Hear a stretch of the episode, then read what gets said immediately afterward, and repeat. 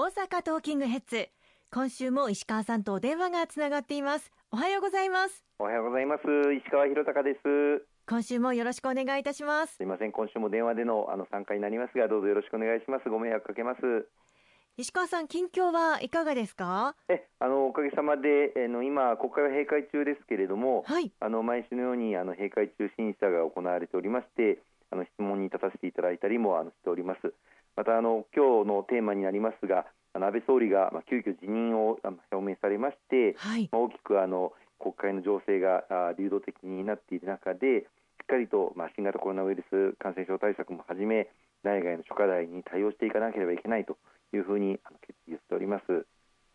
安倍総理が辞任を発表されたとき石川さんどのようにお感じになったんでしょうか？そうですね。あの先月28日の日、まあ、2時過ぎ頃からあのマスコミの報道で辞任の意思を固めたというのが流れ始めたとき、まあ、あの全く念身に水の話でしたので、えー、あの正直あの大変驚きましたけれども、うん、まあ、ただその前にあの2週連続で病院の検査を受けられたり、まあ、旗から見ていてもあの少しお疲れの様子があの手に取るように受けられましたので、うん、あのあやっぱりかという思いもあの同時にありましたですね。あのこの7年8ヶ月、まあ、本当にさまざまなあのことに挑戦をしそして安定した連立基盤の中で数多くの改革を成し遂げてくることができた、まあ、そのリーダーシップを発揮してこられたあのことにあの敬意を表したいと思いますし、まあ、まずはあの病気をですね一日も早くあの治療されて回復されて元気にまたあのご活躍いただくことを期待したいというふうに思っています。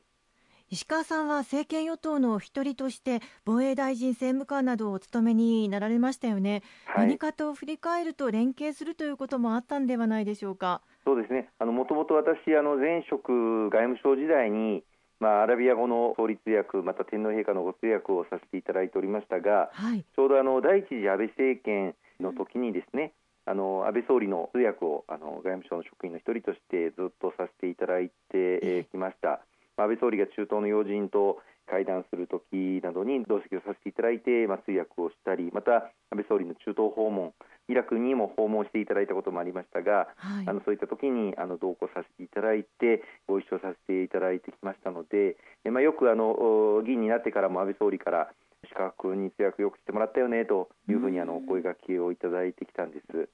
またあの今おっしゃっていただいた通りあり防衛大臣政務官をさせていただきましたけれども、はい、ちょうどあの時日本の平和と安全にとって大変重要な平和安全法制を審議する大変な、まあ、国会審議でしたけれどもあの時も、まあ、防衛大臣政務官としてこの平和安全法制担当させていただいて、うん、あの安倍総理も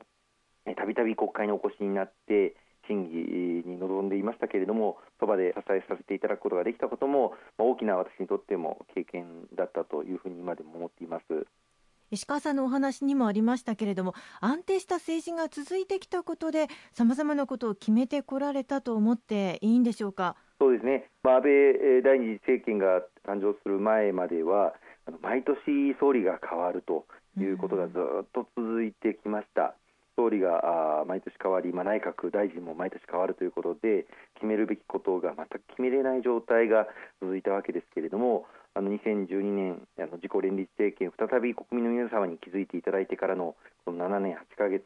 まあ、本当にあの日本はどうなってしまうのかといったような経済的にもまた外交面でも課題が山積していた中でこの7年8ヶ月、まあ、自民党と公明党の幅広い国民の皆様の世論を受け止めることができる安定した政権基盤の下で多くのことをあの進めてくることができたと思っております。まあ、外交面では安倍総理自身、地球儀を俯瞰する外交ということで、170を超える外遊をあの行い、また各国の首脳とも精力的に会談をあの行ってき、えー、ていただいたおかげで、それまであの日本の外交というのは、本当にあまり顔の見えない状況だったかと思いますけれども、え大きく日本のプレゼンス、存在感というのを示していただいたんではないかというふうに思います。え特にあの TPP や日 EU の EPA 交渉などあの経済連携交渉が大きく日本も中心に進みましたしまたあのこの7年半の間に民主党政権下ではもう最悪の状態になっていたお隣中国との日中関係が大幅に改善をすることができました。はい、またあのこの7年半の間に戦後初めてアメリカの大統領がこれは前オバマ大統領ですけれども被爆地広島を初めて訪問していただいたということも唯一の、まあ、戦争被爆国である我が国にとって大きな歴史的な一歩ではなかったかというふうに思っています。あの経済面ではあのアベノミクスを掲げてこの7年8ヶ月の間